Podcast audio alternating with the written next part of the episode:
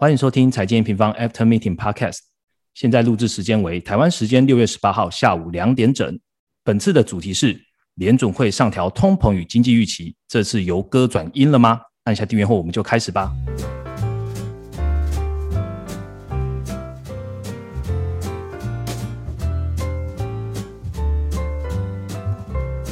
Hello，大家好，我是财经平方的 Roger。不知不觉呢，台湾已经实施全国的三级警戒，已经呃满一个月了哈。那我觉得呃，不管是生活的模式啦，还是在工作的模式，相信大家跟我们一样，就开始渐渐习惯这种远距工作，然后居家上班这种生活了。那呃，但是疫情还是得解决，所以好消息的是，我呃，就我现在听到的，其实也是媒体上呃目前接收到的讯息，然后就是现在。呃，新增的确诊已经降到两百例以下，每天已经降两百例以下，连续三四四天了嘛。那期待会更好这样。那另外就是疫苗的部分呢，呃，我们在上一周找了医生一起来录疫苗的特辑。那这个礼拜也有很好的消息，就是长者也开始施打了疫苗了。那当然是希望就是疫苗早日到位啦，那疫情可以早早结束哈。那这个礼拜除了呃我们 care 的呃。疫情疫苗之外呢，还有一个很重要很重要的大事，那当然就是联总会的 FOMC 会议了。好，当然还有我们录制今天的台湾央行的报告，快报我们也出了这样子。那所以我们把关注呢从疫苗拉回来到总金这一块来看哦。所以我们来欢迎好久不见的美国研究员 Ryan。哎，Hello，大家好，我是 Ryan。Hello Ryan，在开始之前呢，今天的议题很多啊，那大家都想要好好听的联准会，但是在开始之前，我们不免俗的还是要请 Ryan 带带我们了解一下哦，这一周的市场全球股汇债的行情跟动态吧。好啊，其实就是五月以来啦，我觉得算全球的行情算是蛮怎么讲，算是蛮激烈的吧，对吧？就是因为其实在五月的时候，其实全球因为通膨预期嘛，所以其实很多股市都出现一波修正。那其实六月以来，就是欧美股市。其实都出现一个蛮明显的回升，而且还蛮多家、蛮多国家的股市都是有一个再创历史新高的状况。那新兴国家股市也是同样出现明显回升。那嗯，这边的话，我觉得可能要特别讲一下，就是原物料吧。原物料里面除了油价以外，其实像铜啊、钢铁啊，或是一些农产品，其实在这个时间点，就五月的时间点之后，也是出现一个比较明显的一个下跌。那一直到本周就联准会的会议之后。那美元不是就是因为联总会已经在传递说，哎，下半年它的货币宽松政策可能会有个逐渐退场的一个背景之下，美元是出现一个强弹，从八九回升到一个九十二的水准。那六月以来，其实涨幅就达到一个两帕以上，那也让就是原物料回档，然后呢，贵金属跟黄黄金啊、白银也出现一个跟随着一个明显的一个重挫现象。那只是整体来看，其实资金虽然在一个通膨预期实现之后，出现一个那个原物料资金有个。逢高减码的一个动作，那美债它的做空压力有个很短期的一个缓解，出现一个反弹的现象。但是其实从股市这边来看的话，因为欧美央行它的短期的宽松政策是一个延续的，所以主要的股市，呃，就是茶油产业板块都还是有一个轮动创高的一个现象存在。OK，好，谢谢 Ryan。今天的重点呢，刚刚已经提到了哈，我们会把会我们会把 Podcast 的重点放在热腾腾的 FNC 的会议上。那 Ryan 会告诉我们说，他怎么样从五个面向来解析这次联总会的 FNC 的结果。那第二个部分呢，我们来请教 Ryan 哦，就是这一个月呢，当然大家的议题都缩在这两个字，叫做通膨嘛。所以 Ryan 呢，他是怎么样看待通膨，以及通膨的 CPI 公布了之后？呃，我们把它拆解细项之后，我们发现了什么样的 insight？还有呢，我们五月就提到的全产业复苏，现在到底还在吗？我们就赶快开始吧。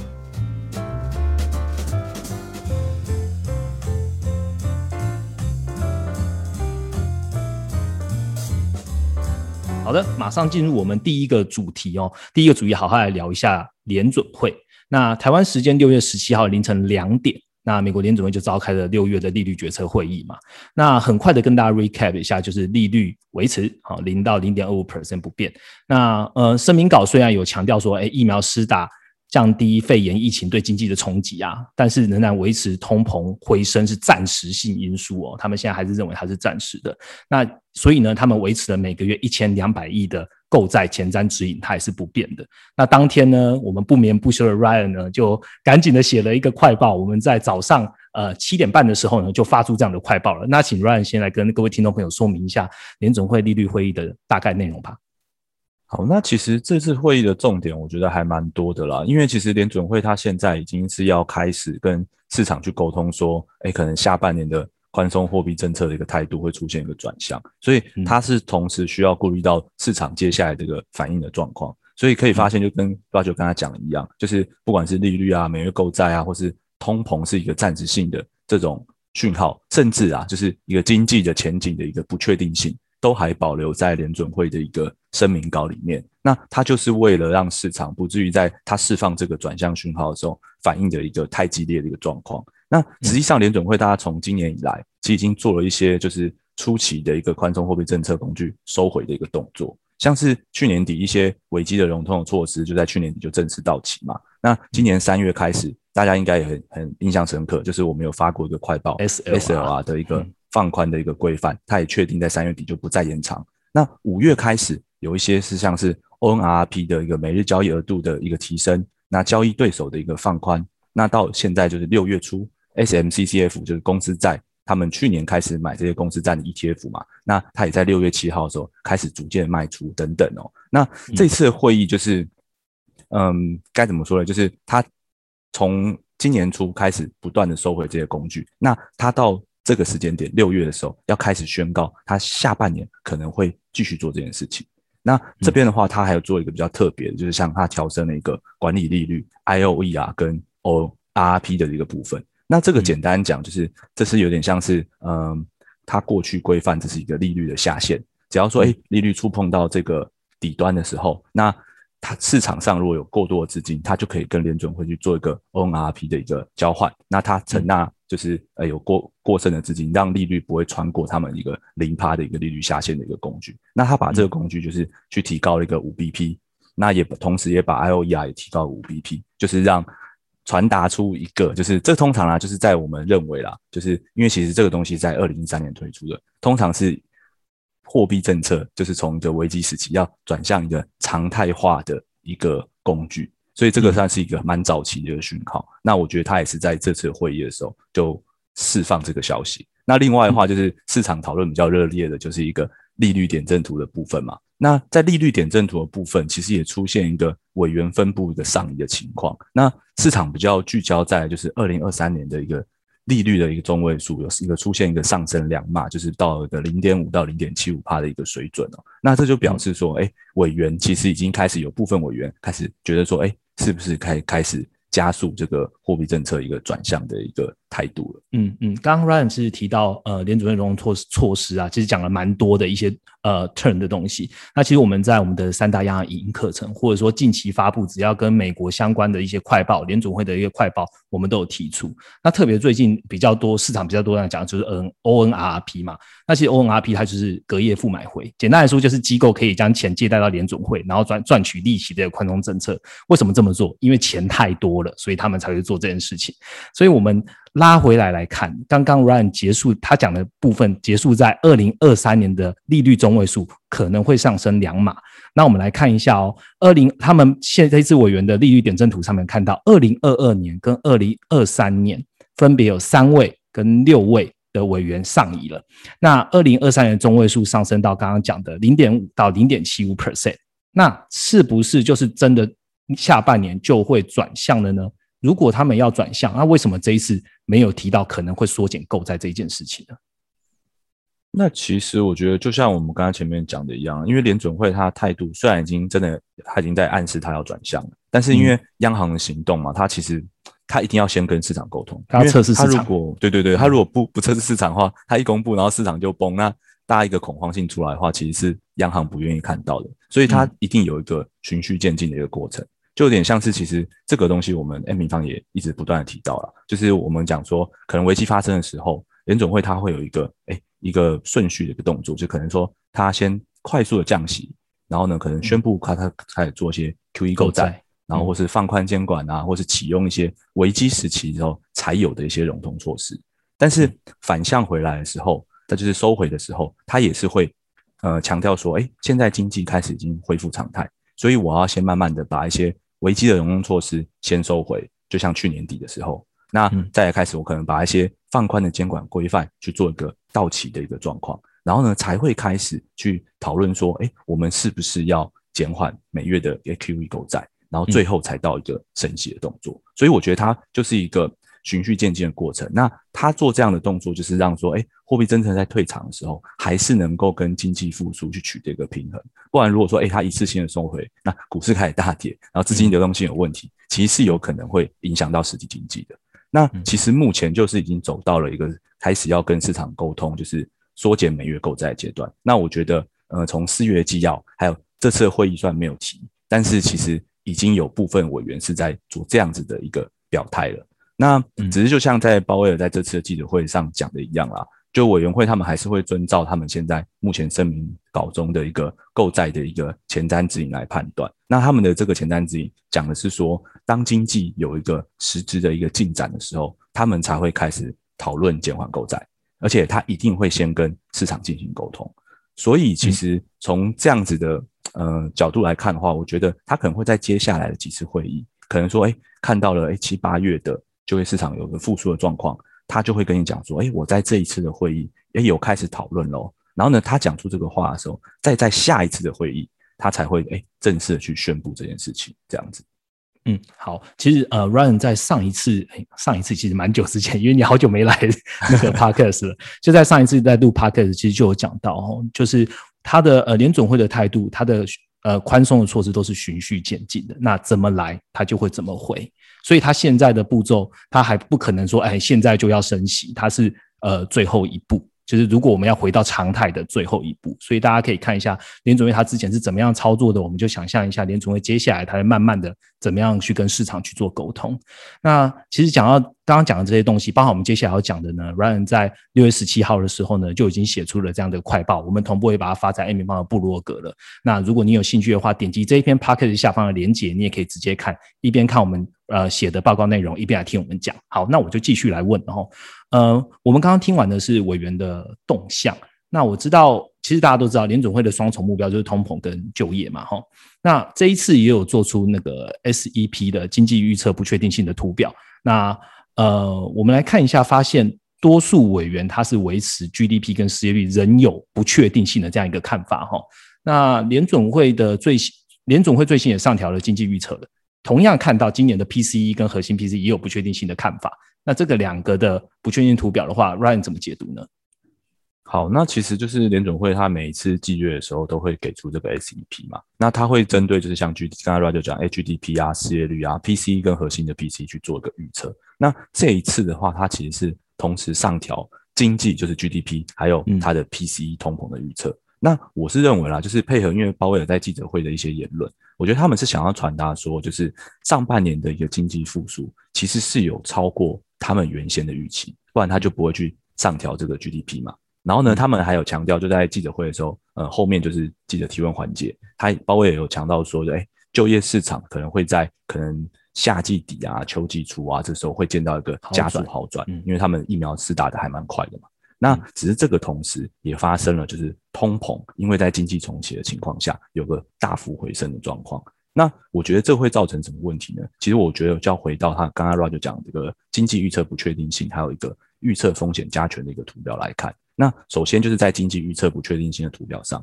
你会看到就是大部分大部分委员哦都认为说，现在 GDP 还有失业率，它的一个不确定性都还是算在一个接近高档的位置。所以表示说，联准会它是在传达说，它短期因为经济还有一个不确定性在，所以它会维持一个宽松的政策，就是有点像是它六月它公布完一轮后，你会发现它所有政策都没有动，没有。那它就是要强调说，它现在还会维持这个宽松。那只是说，他开始也要沟通，就是说，如果接下来七八月有个很明显的好转，他就要可能会开始出现一个转向的动作，所以他就把一个通膨去提高。那这个通膨提高，当然反映的是是说，哎，可能现在通膨真的有个很明显的一个回升，但这个回升其实是有超出他们原本的预期的，也超出预期。他现对对超出预期，而且应该这样讲，就是他们对于说通膨是不是暂时性的这个呃这个看法，也不是所有委员都认同同意的。所以他就在这两张图表里面，就是第二张预测风险权重里面，你会看到 PC 出现一个很明显的一个大幅上升。所以其实是很多委员担心说，他们通膨的预测是有可能，哎，呃，不一定是暂时性的。那我觉得他就是同时传达说，哎，经济复苏的状况，哎，有预期，但通膨其实也可能超出原本的预期。那下半年就会有一点点可能说，哎，如果通膨还是持续这么好，那没有暂时性的状况的话，它的政策可能会要个加速转向的一个风险存在。嗯嗯，也就是说，其实我们现在去看联总会，我们对联总会的态度都会说它不那么宽松了。但是如果时间走走到了下半年，如果联总会最 care 的两大因素就业跟通膨，呃，都会 trigger 到联总会做更多不那么宽松的动作的话，那可能就会变成是有转向的这样一个风险哦。那其实我们在呃六月十六号，也就是说联总会的会议之前的前一天，我们做出了一个前瞻的。呃，应该说 Facebook 吧，那其实就有讲到说，哎，他可能呃联总会可能会上调管理利率，哎，是真的联总会在这一次 FOMC 的时候就上调了管理利率 LER 跟 RRP。那呃，我们可以发现啊，调整的主因当然可能就是我刚刚讲的嘛，短期的流动性过剩，那市场的钱太多了这样子。那还有包含的就是 ONRP 它的使用量持续的这样升高，一直到我们录音的今天，其实 ONRP 还是持续在升这样子。那所以联总会它。对对对，所以为了避免，就是联准现在为了避免，就是造成利率下行接临走的基准调整措施啊，所以 ONRP 它也会去这样操作。但是 Ryan 可以带我们快速来了解一下，为什么今年到现在啊，一直有短端流动性过剩的这样的一个问题出现的？嗯，好啊，那其实我们在大概就是呃年大概应该三月四月的时候吧，那 SLR 的快报里面，我们就写说为什么今年短端流动性。会有个过剩的一个现象，那主要就是两个原因啦。第一个就是，其实联准会它还是一直延续着，就是诶每月的一千两百亿的购债嘛。那这个东西就是会大幅的去诶每个月都固定的挹注市场资金。那目前像可能说从银行的超额存准准备金，你会看到诶可能危机前二点一兆，现在三点九兆，基本上已经是去年大概同期大概两倍左右的一个水准。所以现在金融机构它现在手上的现金是非常充裕，太多了。对对，太多了。那第二点是关于今年七月底会有一个债务上限的一个到期的规范。那这个到期的规范是这样啊，就是说在川普那个时候，就两年前川普时代的时候，他们有把这个美国的一个债务上限做一个取消的一个动作，就是暂时这两年内可以不用管债务上限。那这个东西在到期之前的时候，会有一些就是像是一些附加条款的那种感觉，因为它就是需要确保说，哎，财政部你在这个到期的时间点之前，你不会去先大量的借一堆钱呐，要不然这个债务上限到期就设设置的就没有意义了嘛。你就哎先借个三兆在手上，那手上到到到期的时候，哎那那其实你还是可能会超出很多这样子。所以它其实是有规定说，财政部它要把现金余额去降到大概两年前就是宣布通过一个上限暂停时的一个水准，那大概是个一千两百亿左右的一个水准。那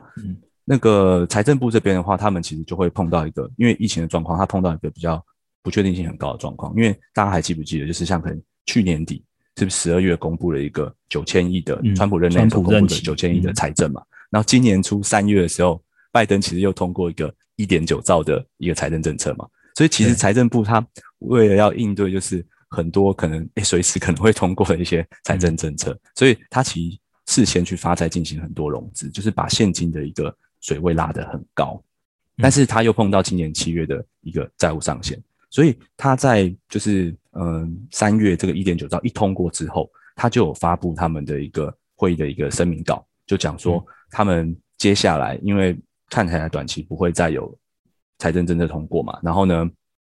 年他们在那个债务上限到期前又要符合规范，所以他们会开始降低他们在联准会的一个 TGA 的一个账户的一个余额。那在年初的时候，这个账户余额是一点六兆。那目前到现在，可能六月九号的一个最新的数字，其实已经降到了六千六百九十亿。那其实你可以想象哦，哇，等于说从今年初到六月，其实释放了大概八千到九千亿的资金到市场上，就财政部的 TGA 账户就释放这么多。那这个还要配合上联准会的每月一千两百亿购债。所以其实从今年初到现在，每个月市场大概都获得一个两千五到两千七百亿左右的一个资金，所以短端流动性在市场，对啊，这一定是很很很很充裕的嘛。然后呢，他们这种释放通常都会释放在，就是不会是直接是像那种财政直接到民众手上啊，很多都在金融机构上面嘛。对啊，那这边的话其实还有很多的细节啦，可能说是像财政部他在消耗现金的时候，他就会去减少很多一些。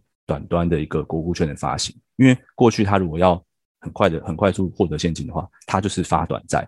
发那种一年内的那种货币市场的债。所以很多货币市场资基金啊，他们其实他们拿到一堆钱，然后呢，以前都是放短端的国库券上啊，但现在完全没有地方去 parking，所以就会造成说，哎，可能短端的利率会有个更大下行压力。然后呢，刚刚 Roger 讲到的一个 ONRP，它使用量也会不断大增。只是这些所有的现象，它透露的都是短端市场一个流动性的过剩的一个现象。所以我觉得就是，嗯，需不需要去担心说，哎，这一次去调整一些管理利率，像 IOE 啊，或是 ONRP 的部分，它因为上调五 BP 嘛，我觉得其实是不用太担心的，因为它需要上调，就是代表短端的资金真的太多，无处可去，所以才要去做这个调整，这样子。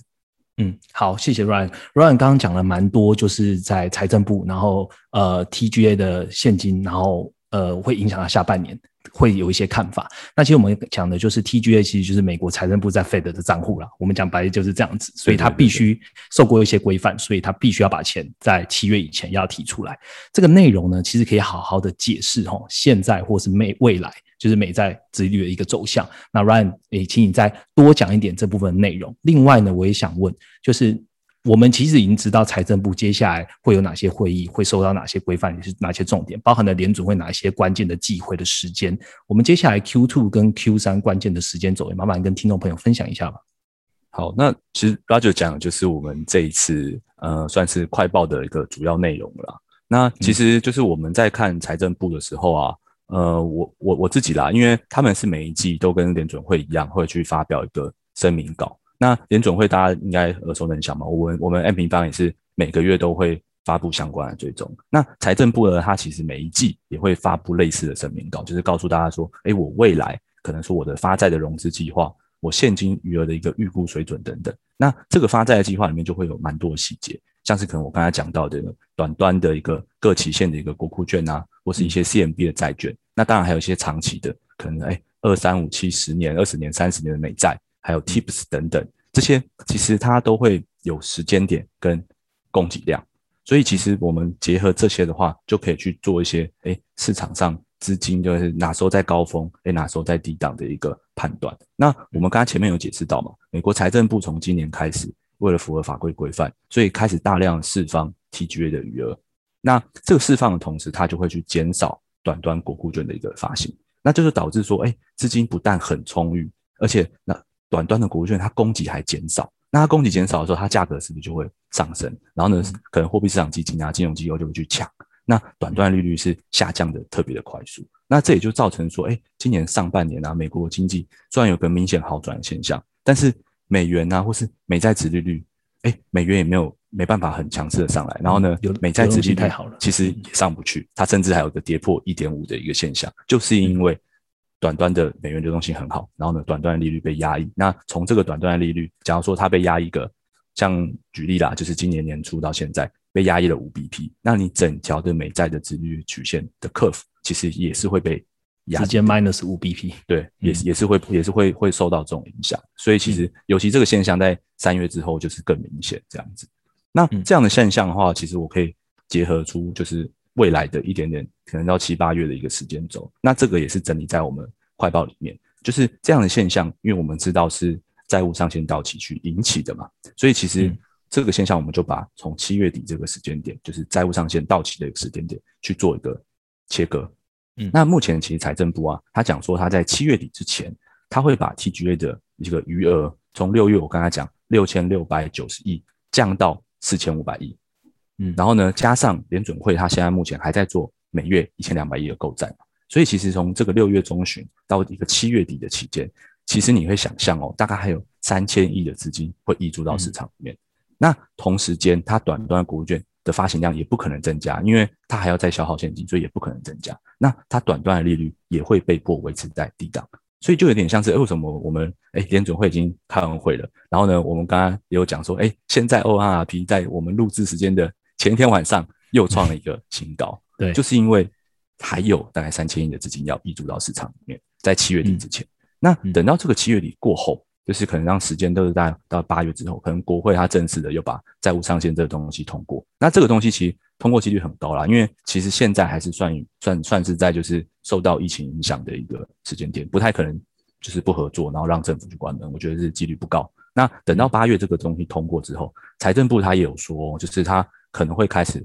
筹备接下来可能拜登他基建计划要的资金，或是明年预算需要的一个资金，所以他预计在九月底的时候，他就会回复到持有七千五百亿的现金。然后呢，在八九月这个期间，它的发债融资的量可能会到八千两百一十亿。那这个时候，其实虽然说市场还是有一个资金溢出的来源啊，就是每月一千两百亿的购债，但是因为短端国库券它发行量会很快的回升，因为它那时候就财政部就需要很快的收集到资金嘛，那发短端是最快的方式，所以那时候短端利率的低档或是每个月溢出的量，其实就不会像现在是这么这么有余的了，对，就不会像现在这么有余了。那配合其实联准会，其实刚刚 Roger 问到，就是说联准会下半年的一个时间轴嘛。那我们刚刚其实前面有提到，就是他一定会事先跟你沟通。那如果说七八月就业市场哎还不错，表现还不错，那他就有可能在这个七八月会议的期间，哎就开始传递这个讯号，然后在九月的时候去做一个公布的动作。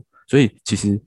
现在未来就是六月中到七月底，这是最宽松的时间点，大概就是这个时候。但是八月之后，可能很多就是造成现在流动性宽裕的原因都会逐渐的消失。那那时候其实你要想哦，短端利率开始回来，那可能就是我们诶之前讲过，投资股市的一个机会成本，其实就是来自于诶债券的一个值利率嘛。那那时候投资的机会成本可能就会开始有个增加状况。那尤其如果说美元因为这样回升的话，那一些海外新兴市场的国家可能也会开始受到影响。对，嗯，好，我 recap 一下刚刚 Ryan 讲的哦，财政部在七月前呢，它还是会释放 TGA 的余额到。呃，市场这边，那刚刚讲了，搭配了联总会每个月的购债，还是有三大概三千多亿会移注到市场，所以短期钱太多。好，简单讲就是这样。但八月之后呢，它过了债债债券上限月债券上限那个时间点之后呢，财政部又可以开始发债了。那大家知道吗？债券的供给提供变多了，那就会拉高美债殖利率。那搭配联总会原本的预期，它可能接下来八月七八月的时候，就业就会开始好转的趋势。那刚刚讲的一个投资股市的机会成本，加上美元如果在这时候也是往上行，联总会的宽松意愿就会出现比较大的波荡，就会有比较大的改变。这样子，那大概 recap 是这样。最后我其实联总会大概讲到这边，我最后我想问 Ryan，就是你觉得联总会这一次会议的结果呢？你是比较偏鸽还是偏鹰的解读呢？其实我觉得，像如如果以我的角度啦，我我我我这次在下载那个快报里面的。的讲法是这样，我觉得短期它绝对还是维持鸽派选靠。那为什么呢？就是因为其实他还没有看到七八月的就业数据，所以他们对于经济前景前景还是有一定的疑虑存在。他的经济的预测不确定性嘛，刚才前面有讲。对，那这个东西就是短期一定宽松，但是到了八九月之后，这些就业数据都开奖了，哎，真的都如他们的预期，就如联总会的预期，哎，真的都还不错，很多的就业就业都回归到。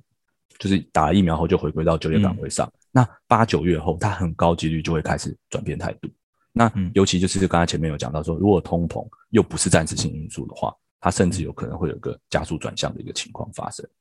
嗯，好，我带大家总结一下我们这个第一个主题，呃，讲联总会的呃结一个小结哈，就联总会声明稿维持经济不确定性的风险，那通膨战争性因素呢回升，以及购债的前瞻指引。那我们看完之后透露出，就是短期呢，联总会还是维持比较鸽派的态度，因为它该做的利率啊，它的购债啊，基本上都没有做任何的改变。不过我们从利率点阵图看起来，二零二三年中位数上调了两码，还有经济预测大幅上调通膨预测来看。呃，已经有部分委员开始出现不一样的声音了，所以下半年呢，势必会开始讨论还要不要这么的宽松，或是要不要缩减框架在下半年。那呃，甚至呢，如果通膨呢，就是没有止稳，哦，没有还在往上的话呢，不是不是暂时性的话呢，货币政策的加速转向还是有它的风险存在的，但是这个都不会在短期内发生，都会在。呃，下半年七八月开始，我们才会来观察。所以整体的联主任会议呢，我们是以短期的鸽派，然后中期呢已经转阴来做一个解读。那这些刚刚讲全部的内容呢，大家都可以到 N 点半的官网来看一下这一次最新的一个快报。我觉得我们应该算是市场解读蛮全面的一个这一次蛮全面的一个报告了。所以也呃欢迎邀请大家来看一下，然后再来听我们的内容，一起做搭配喽。好，那这就是我们第一个主题喽。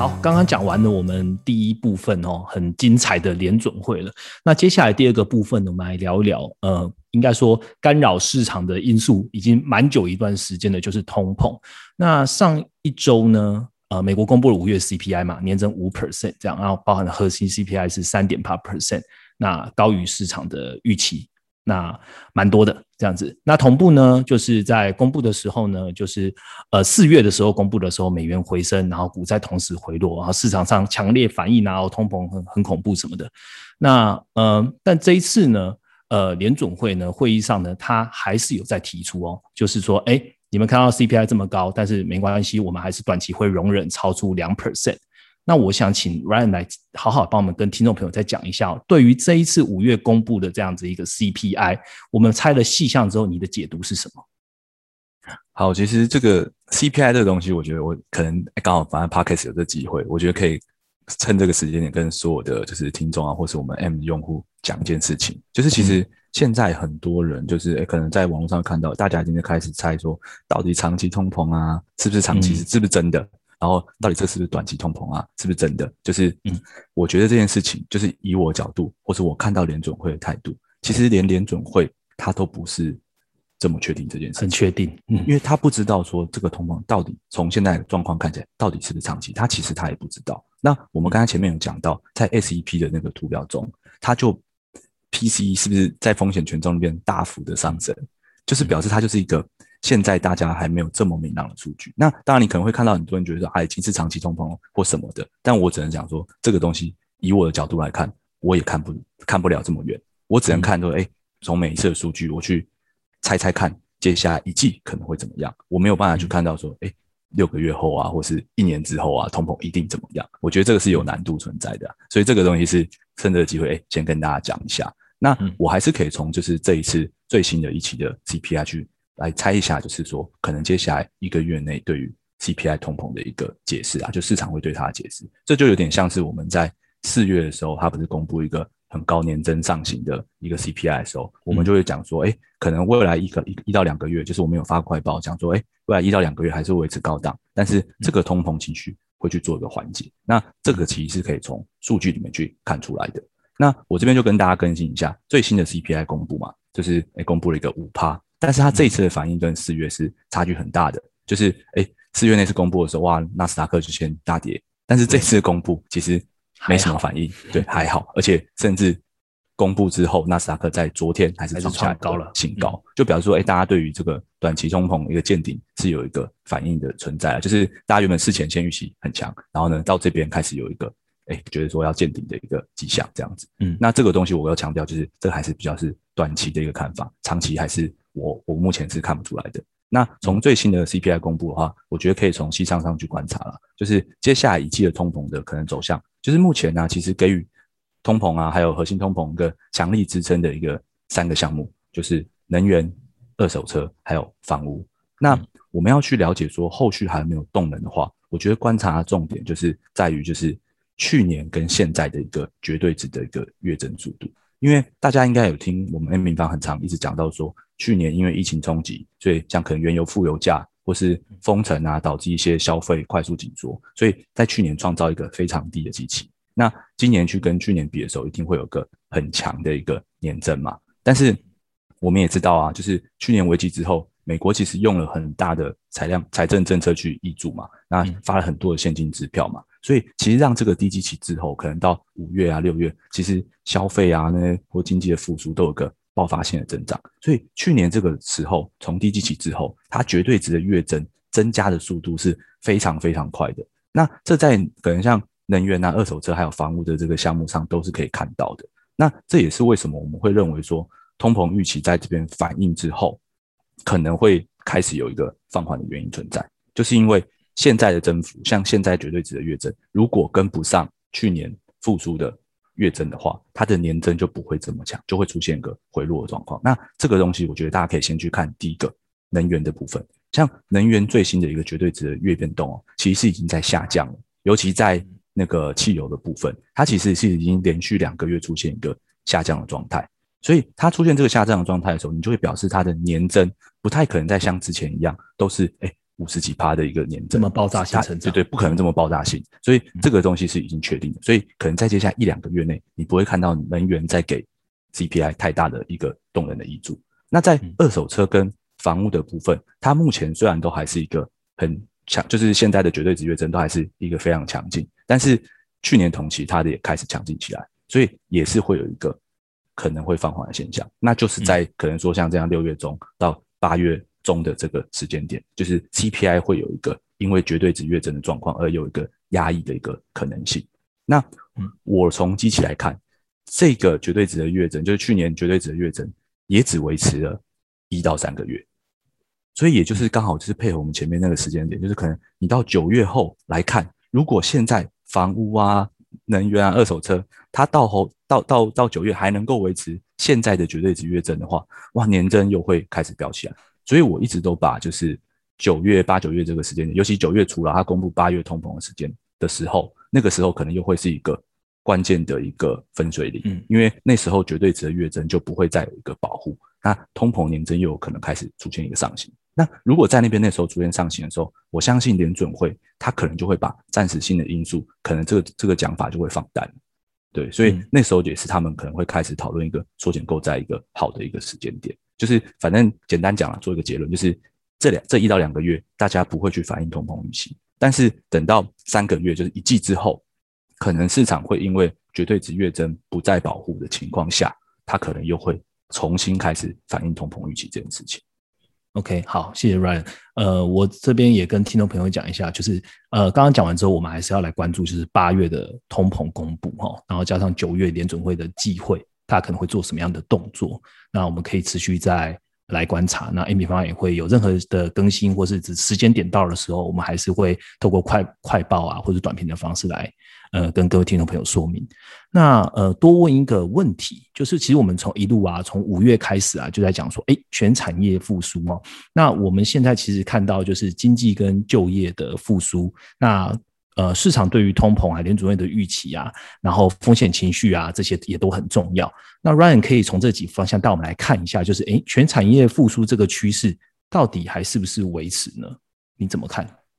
其实目前这是我们从五月后开始改的一个讲法嘛，就是我们五月月报后开始看成全产业复苏嘛。那我觉得从目美国目前的经济基本面来看，我觉得这是会持续的啦。尤其其实像我们现在看就美国就业市场，跟联总会看美国就业市场，其实。大家都是觉得说，哎，七八月，因为美国它现在的疫苗施打是普及率真的很高了，它可能七月就要正式进入就是全体免疫的一个时间点。那那时候一定会有很大量的就业人口的回归，所以美国经济它在创高上是真的还是有动能的。而且其实像现在其实有点是属于一个缺工的状况，所以其实工资的上升幅度也是蛮亮眼的。那嗯，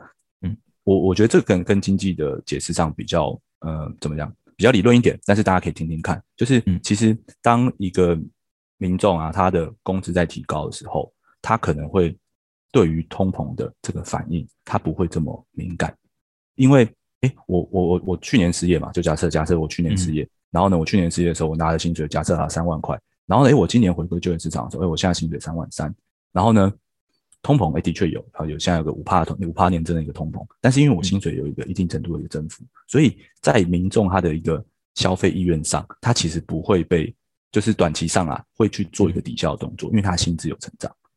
对，所以我觉得这个东西是可以短期去抵消一个被通膨侵蚀消费的一个状况。那这个东西的话，就会支持就是现在我们这个全产业复苏的一个论点在。那这个等到我们说，可能像我们现在就说，哎，现在诶，通膨会放预期会放缓一到两个月嘛，那所以其实就变成说，科技啊，它有一个发挥空间。那就业回归啊，消费稳健，可能说，哎，原物料它也会有一个回落后的，它也会有个支撑存在。所以我觉得在八月之前，这个全产业的一个复苏的趋势是没有改变的。然后呢，我还是要提醒啊，我觉得我现在自己观察的一个关键分水岭，就是八月底九月初之后，因为这个东西就可能出现变化。因为如果说像联总会它宣布说，在九月的时候或者八月的时候宣布说，哎，会逐渐的减少一个每月购债，那美元可能会做一个哎领先的转强的状况，那或是可能像美债殖率也可以出现一个上升的状况，那原物料就不会同时受惠，就是美元低档啊，或是通膨预期，那科技板块也会面临就是说，哎，可能殖率回升影响估值的问题又会再度发生，那那时候股市的环境就不会再是像现在一样是一个全产业复苏的状况。然后呢，那个时候可能就是开始要更回归到基本经济基本面上，因为现在